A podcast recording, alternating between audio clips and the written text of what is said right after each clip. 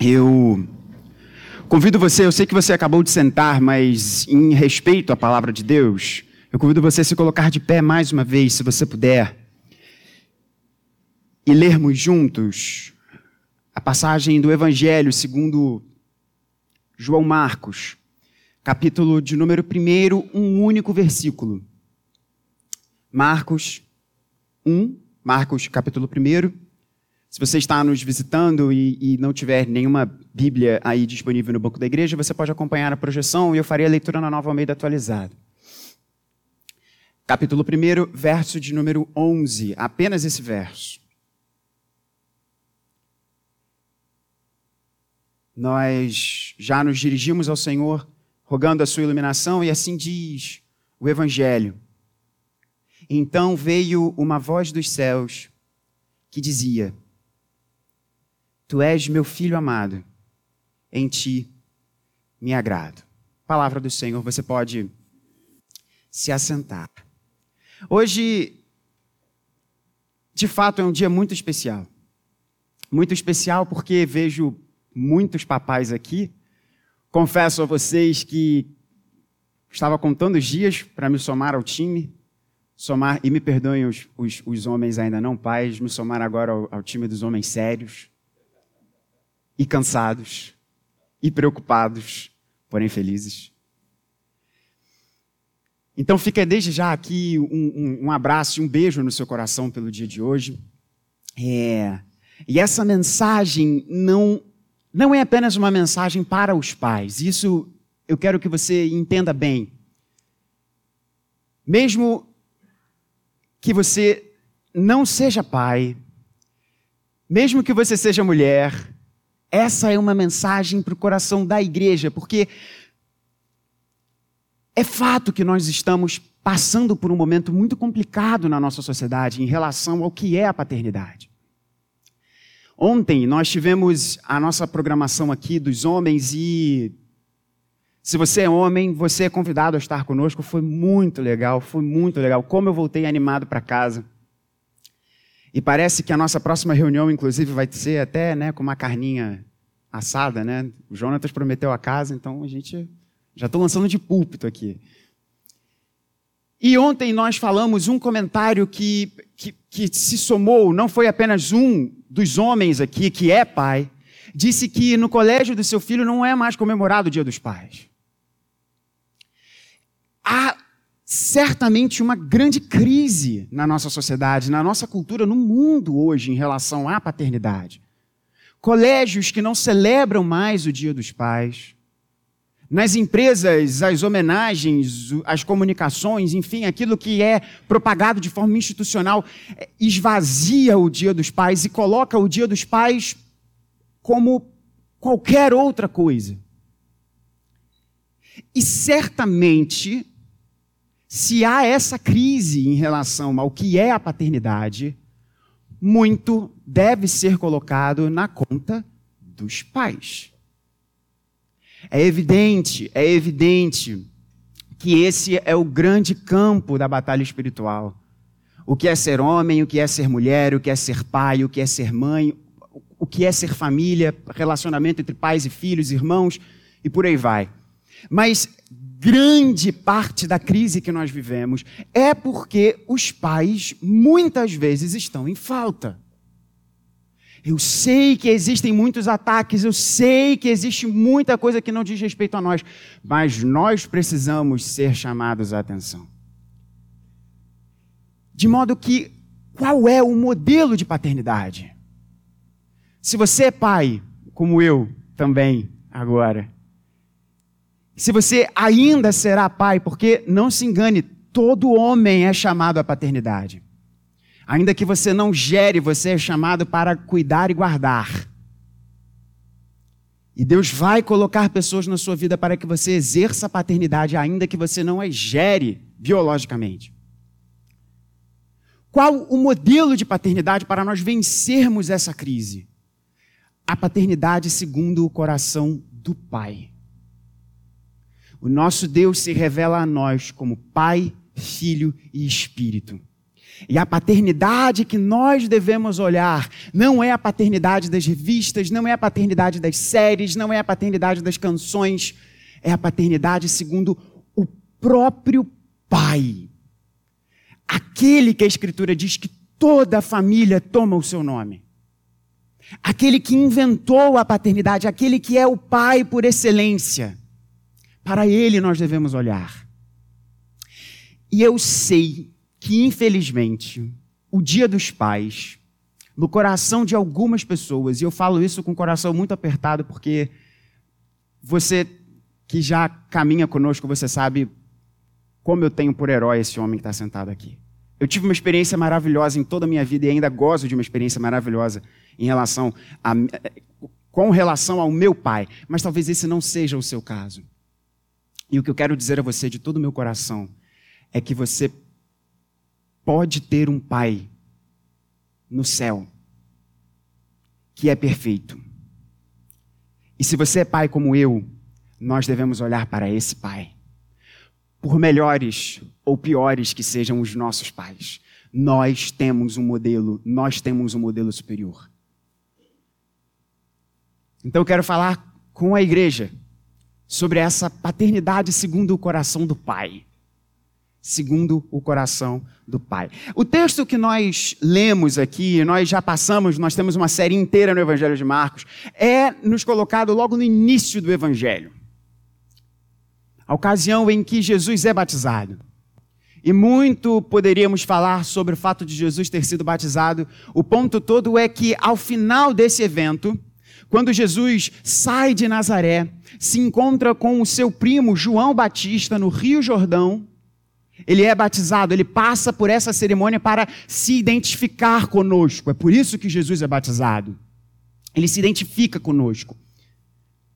E o texto do, do, Evangelho nos diz que quando Jesus sai da água, verso de número 10, Jesus viu os céus se abrindo e o Espírito descendo como pomba sobre ele. Então veio uma voz dos céus que dizia: Tu és o meu filho amado, em ti me agrado. Em primeiro lugar, a paternidade que é segundo o coração do pai. Ela é uma paternidade que tem como base o pacto. Vamos entender isso. Basicamente, existem duas formas de você se relacionar com qualquer pessoa. Duas formas de você se aproximar de alguém. Duas formas de você se engajar no relacionamento com alguém. Ter alguma interação com alguém. E a nossa cultura é muito forte, principalmente nessa primeira que eu vou dizer aqui, que é a relação contratual. E o que é a relação contratual? Nós vivemos em sociedade e fazemos contratos o tempo inteiro. Ainda que você não pegue um pedaço de papel e escreva ali alguma coisa, nós estamos fazendo contratos.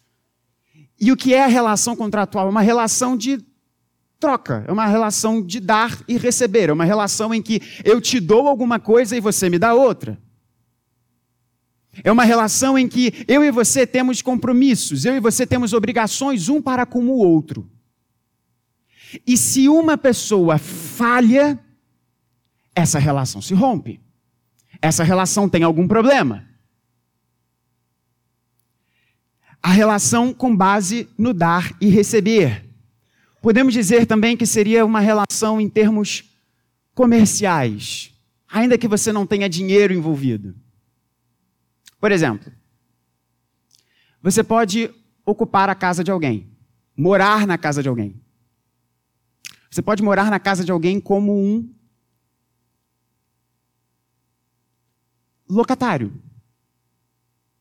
Ou seja, você está naquela casa, você está no seio daquele apartamento, mas você não é o dono daquele apartamento. Você mora lá, mas o que, que acontece se você não paga o aluguel? Você será despejado. Mas há um outro tipo de relacionamento. Há uma outra base relacional que é totalmente contra a lógica do mundo que a gente vive. Que não é a base contratual, mas é a base pactual. Veja, vamos tomar o exemplo da casa.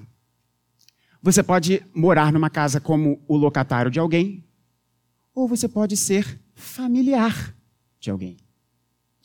E como deveria ser o relacionamento de alguém que mora numa casa por ser familiar de alguém?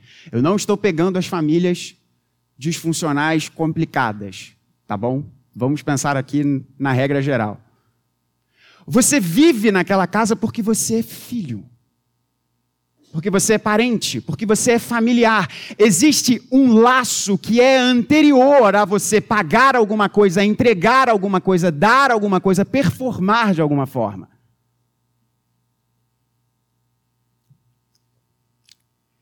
E a paternidade que emerge do coração do pai, a paternidade que é segundo o coração do pai, ela não é uma paternidade com base naquilo que as pessoas envolvidas podem dar e receber, mas ela se dá com base em quem são aquelas pessoas. Presta atenção nisso.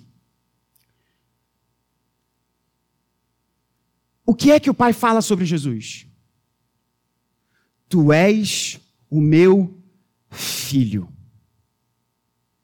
Em que momento essa fala acontece? Presta atenção nisso porque isso é muito importante. Em que momento essa fala do Pai se dá em relação a Jesus? Jesus já havia ensinado as multidões? Jesus já havia dito às multidões: A minha vontade é fazer o que o Pai me diz. O que eu faço é o que o Pai me fala para fazer. O meu prazer é meditar na vontade do meu Pai. Jesus já havia feito isso? Não. Antes de Jesus realizar qualquer obra no seu ministério, ele ouve: Você é o meu filho.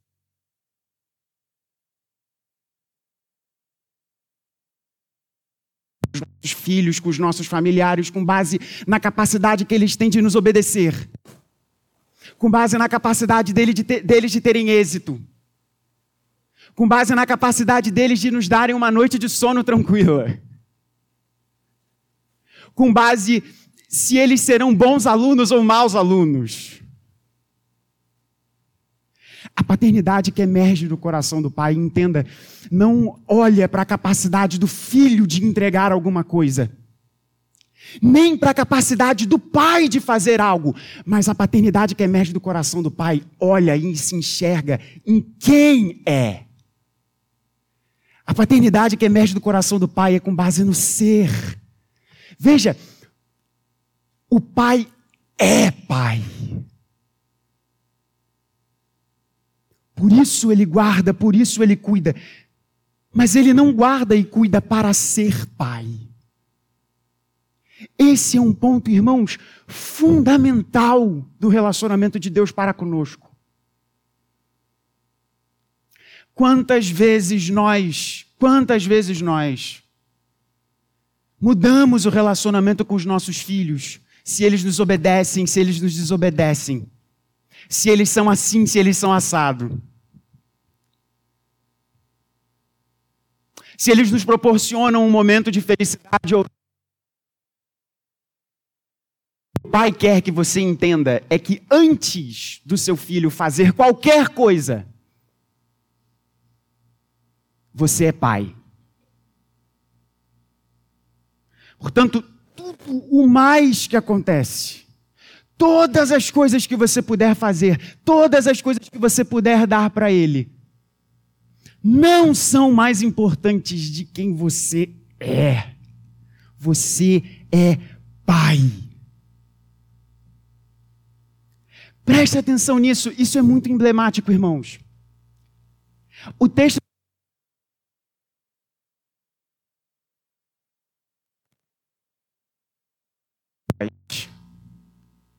De modo que aqueles que estavam ali ouviram essa expressão. E veja bem, o pai poderia ter falado muitas coisas sobre Jesus naquele momento. Vamos parar para pensar. Início do ministério de Jesus. O pai poderia ter dito: Esse é o Rei dos Reis. Ouçam a ele. Esse é o profeta. Ouçam a ele. Ele é o Messias. Entreguem a sua vida a ele. Não. A fala de expressão do pai para o seu filho, para que todos ouçam, é: Esse é o meu filho amado, eu me alegro nele, eu tenho prazer nele. Portanto, irmãos, a paternidade que emerge do coração do pai, ela não é uma paternidade firmada, em primeiro lugar, na capacidade que temos de dar coisas, de entregar coisas, de fazer coisas, tampouco na habilidade dos nossos filhos de responderem. Mas ela é pautada principalmente no ser. E o que os nossos filhos precisam é que eu e você sejamos pais. É muito importante você trabalhar, é muito importante você proporcionar coisas para os seus filhos, mas tenha certeza, não importa a idade que eles tiverem. O mais importante é você ser alguém para eles. Você pode ter muito dinheiro, você pode ter pouco dinheiro, você pode ter muita instrução, você pode ter pouca instrução, você pode percorrer o mundo, você pode não sair do bairro de onde você mora. Mas o que o seu filho, o que a sua filha precisa de você é que você seja e a primeira coisa que o pai diz para Jesus é: Você é o meu filho. Mas a paternidade que é segundo o coração do pai, ela é uma paternidade com base no ser. E essa paternidade com base no ser dela emergem duas coisas muito importantes: amor e prazer. E é lindo demais isso. É muito lindo isso, porque, mais uma vez, e eu enfoco esse ponto, essa é a expressão pública do Pai em relação ao Filho. No início do ministério de Jesus, o Pai poderia falar muitas coisas, muitas coisas, mas a primeira fala do Pai, aquilo que o Pai quer que todos eles ouçam, inclusive o seu filho principalmente, é: Você é o meu filho amado, eu tenho prazer em você. A paternidade, segundo o coração do pai, ela tem como base o ser, e desse ser emergem amor e prazer. Irmãos, amar, amar, amar os nossos filhos Há uma frase, como eu gostaria que essa frase fosse minha, mas ela não é. Essa frase é do mestre Yoda, que está tendo grandes conversas com Jim Keller. E guarda essa frase, que eu me sinto até mais inteligente depois de falar. Você já me ouviu dizendo algumas vezes. Amar é se esforçar para que o outro seja tudo aquilo que ele foi criado para ser. É esse o amor que nós temos que ter em relação aos nossos filhos. A paternidade, segundo o coração do pai, ela é estribada, ela é fundamentada no ser. E uma vez que nós nos percebemos quem nós somos, nós entendemos que a maior missão da nossa vida, a maior glória que nós podemos ter, é nos cansar para que os nossos filhos sejam tudo aquilo que Deus criou para que eles sejam. Irmãos, nós vivemos em um mundo que ter filhos é considerado um fardo. Você já percebeu isso? Você já percebeu isso? Eu sou sete anos mais velho do que a Nina. Né? Então, a Nina é, é, é uma mulher bem jovem. E, foram muito, e foi muito engraçado, na verdade é cômico, o nível de conversa, as coisas que ela ouviu quando ela dizia desde cedo que ela queria ser mãe. E as pessoas falando, mas calma aí, peraí, Nina. Você quer ser mãe tão cedo? Você vai acabar com a sua carreira. Mas tem certeza? E aí, quando a gente casou, mas peraí, Gabriel, é sério, você quer ser pai? Você está querendo abandonar o que quer ter uma boa noite de sono já tão cedo assim? Tem certeza que você quer ter filho? E, e quando eu converso com algumas pessoas, sempre vem a outra fala do diabo. Mas e o dinheiro? E como que você vai se sustentar em relação a isso? Como que você vai prover? Como que você vai isso? Como que você vai aquilo outro? Filhos, hoje nos nossos dias, são considerados fardos. Mas, irmãos, Deus chamou a mim e a você para nós termos filhos que tirem o peso do mundo. Filhos que abençoem o planeta Terra. Filhos que perfumem o mundo. Filhos que nós nos gastemos, que nós nos sacrifiquemos para que eles sejam bênção no mundo. Filhos não são fardos, filhos tiram o fardo. Amar é se esforçar para que o outro seja tudo aquilo para o qual ele foi criado para ser. E nossos filhos não são nossos, eles são do Senhor, nossos filhos são para o reino. E prazer. Prazer. É impossível haver prazer se não houver intimidade. E olha que coisa interessante. O relacionamento do pai com o filho, e eu já estou caminhando para o término dessa mensagem, tem um ponto só mais para a gente conversar. Porque eu quero que você aproveite o dia de hoje. Se Deus te deu a bênção e oportunidade de você ter seu pai ainda aqui. Eu imagino como o coração do meu pai deve estar se sentindo hoje. Mas é importante você aproveitar, você gozar desse dia. C.S. Lewis vai nos dizer que existe uma dança eterna. Que antes do mundo ser criado, havia uma dança. Ou então, como ele gosta de dizer, e, e eu sempre brinco também com o Heavy Mal, né, a língua portuguesa que se entenda, antes do mundo existir, há uma dança a dança do Pai com o seu Filho e o Espírito. E o Pai, o Filho e o Espírito se conhecem desde antes da fundação do mundo. O Pai conhece o Filho, o Filho conhece o Pai e o Espírito conhece a ambos. Há uma expressão muito bela em que os nossos irmãos ortodoxos orientais usam, ela quase beira uma heresia, mas ela é poeticamente bonita. Que o Espírito é o laço de amor que une pai e filho. Eu falo que ela é quase herética porque ela coloca o Espírito como uma segunda classe, assim, e não é, né? O Espírito tem a mesma importância que pai e filho. Mas eles se conhecem, eles se amam, e C.S. Lewis diz, eles dançam um com o outro desde a eternidade. Por isso, quando o pai diz: Você é o meu filho, eu te amo, eu tenho prazer em você, é porque ele conhece o seu filho. E aí eu quero fazer uma pergunta para você muito importante. Você conhece a sua filha? Você conhece o seu filho? Uma das coisas que eu mais peço a Deus é que o Benjamin queira que eu faça parte da vida dele.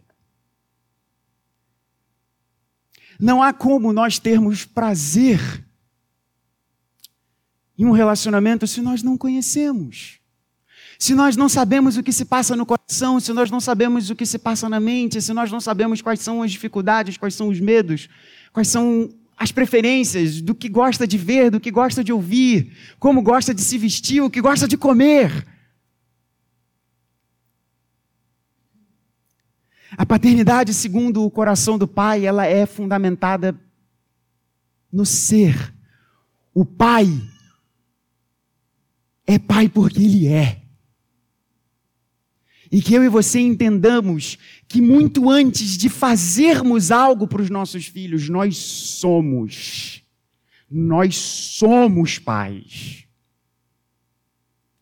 E o fato de sermos pais, disso deve emergir um amor sacrificial, para que os nossos filhos sejam tudo aquilo para o qual eles foram criados para ser. E que haja intimidade, haja conversa, haja riso, haja dança. Deixa eu perguntar uma coisa para você. Você já dançou com seu filho ou com a sua filha? Eu dancei muito com meu pai. Meu pai fazendo os passinhos de dança que só ele sabe fazer. Eu não sei se vocês já viram o pastor de vocês dançando. É uma coisa muito engraçadinha, é fofinho. Pastor, o tempo já passou muito, eu, eu, eu nem sei dançar. Corre atrás, porque você é pai. Você é pai.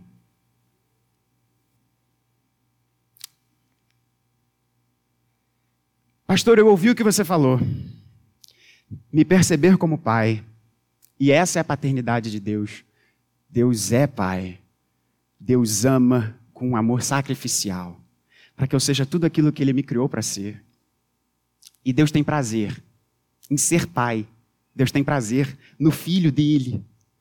E a palavra de Deus nos diz que isso é aplicado para a gente. Glória a Deus, beleza.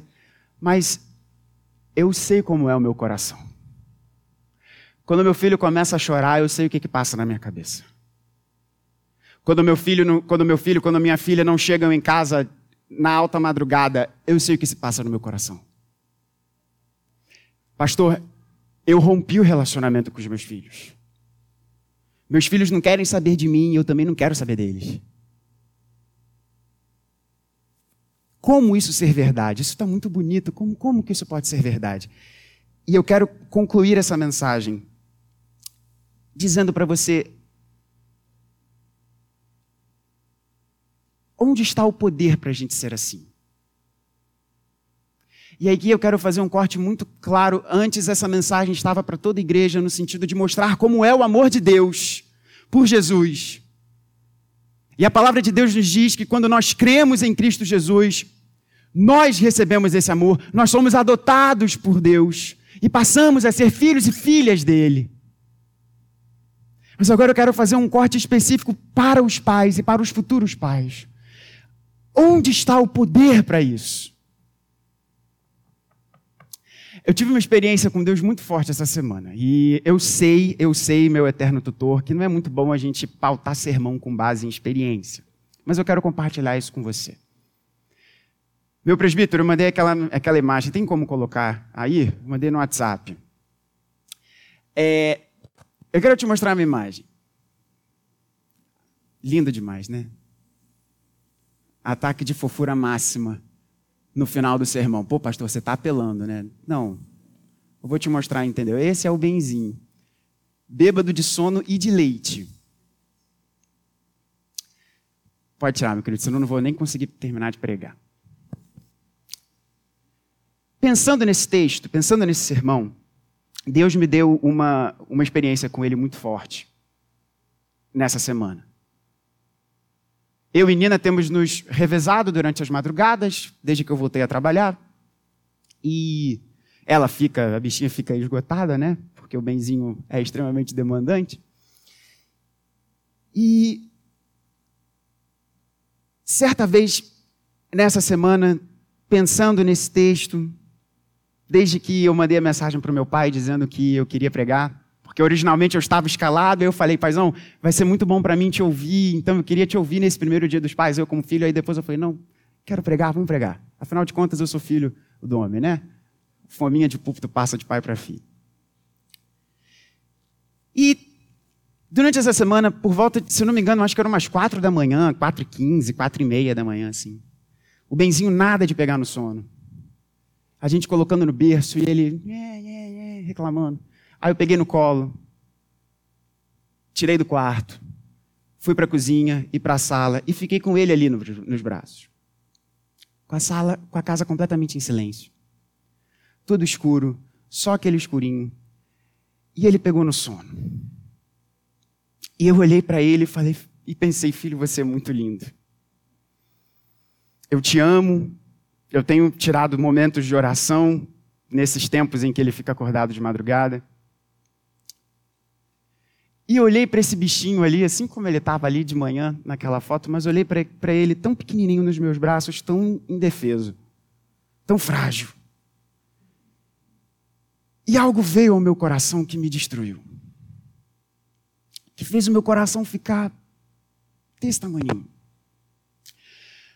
Porque eu comecei a pensar. O pai disse para o filho: Esse é o meu filho amado, em quem eu tenho prazer.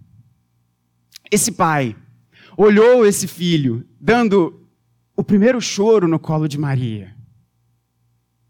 Esse pai viu o seu filho tão pequeno no templo, ensinando aos mestres da lei, dizendo: Eu estou na casa do meu pai. Esse pai viu o seu filho, as multidões, dizendo: O que eu faço? Eu faço o que o meu pai me disse para fazer. As palavras que eu falo são as palavras do meu pai. Esse pai viu o seu filho dizendo: A minha, o meu prazer, a minha, o meu alimento é fazer a vontade do meu pai. Esse pai viu o seu filho se afastando das multidões para ter intimidade com ele, para conversar com ele. No entanto, esse mesmo pai ouviu o seu filho naquele momento dizendo: Meu Deus, meu Deus, por que me desamparaste? E isso amassou o meu coração. Porque nós olhamos, nós olhamos para o Evangelho e sempre olhamos o Evangelho na perspectiva de Jesus, e de fato faz sentido, porque é Ele que vai à cruz. Mas quantas vezes nós não paramos para pensar no que estava se passando no coração do Pai? Esse pai que eternamente dança com o seu filho, que olha para o seu filho e diz: Você é o meu amor, eu tenho prazer em você. E esse pai que por mim e por você precisa entregar o seu filho. Olhando para o meu filho ali, e, e, e ele está conosco há um mês e meio.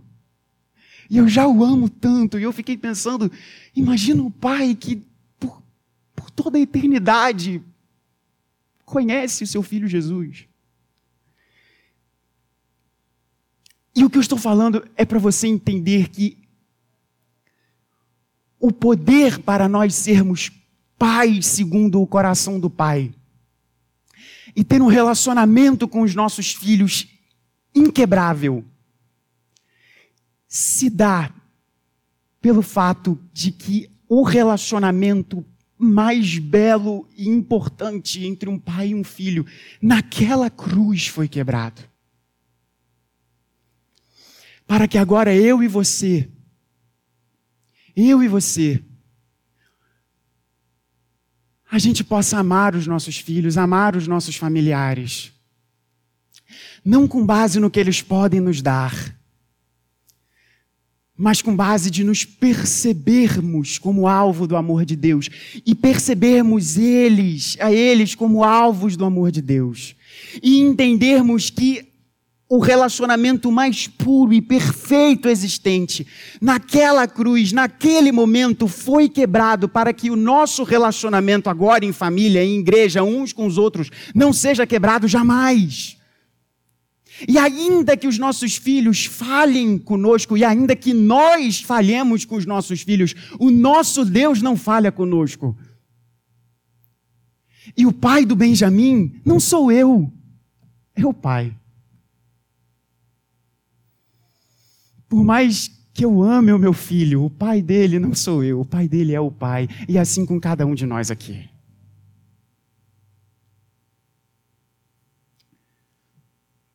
O amor do pai é tão grande pelo seu filho que a palavra de Deus diz que, uma vez feito o sacrifício de Jesus, para acabar com o verdadeiro problema de todos nós, de toda a humanidade, que é o pecado, a palavra de Deus diz que o pai não deixou o seu servo experimentar a corrupção, mas ele ressurgiu ao terceiro dia. Como filho que obedeceu perfeitamente ao seu Pai. Quero terminar esse sermão com uma ilustração que eu gosto bastante, convidando os nossos presbíteros e os nossos pastores para a mesa do Senhor. Bolão, eu tinha falado na música, mas pelo tempo. E você já me ouviu alguma vez trazendo essa ilustração aqui e e ela vale a pena ser rememorada. Todos nós gostamos de parques de diversão, né? São muito legais. Principalmente quando levamos os nossos filhos e vemos né, os olhinhos deles e por aí vai. E se você for na Disney, você vai perceber que o, o, o, o personagem mais desejado de todo o parque é o Mickey. Todo mundo quer tirar foto com o Mickey. Todo mundo quer abraçar o Mickey, todo mundo quer ter um registro lá com o Mickey, ainda que você não goste de Disney. Eu não sou muito fã de Disney, mas eu tenho certeza que se Deus der a oportunidade da gente ir lá, eu vou querer que nem um pai babão lá tirar foto com o Benzinho, com a Maria e com todos os filhos que Deus nos der. Ouviu, amorzinho? Está nos acompanhando de casa.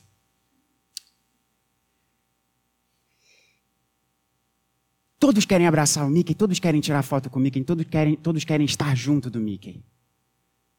Por quê? Porque ele é um Mickey. Mas há alguém que está usando aquela roupa.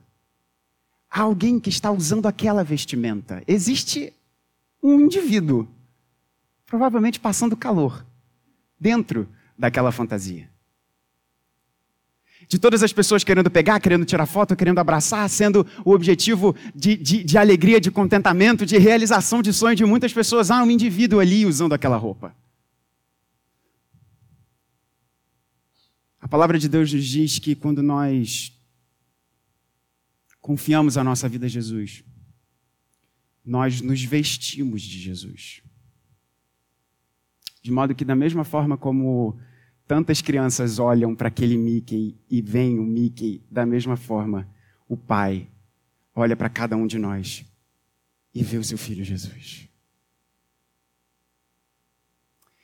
E essa mesa fala dessa entrega. Essa mesa fala da única maneira de você se vestir de Jesus e os olhos do Pai olharem para você e falarem: você é o meu filho amado, em quem eu tenho prazer. Você é minha filha amada, em quem eu tenho prazer. Porque eu olho para você e vejo Jesus. Que Deus nos abençoe. Feliz Dia dos Pais.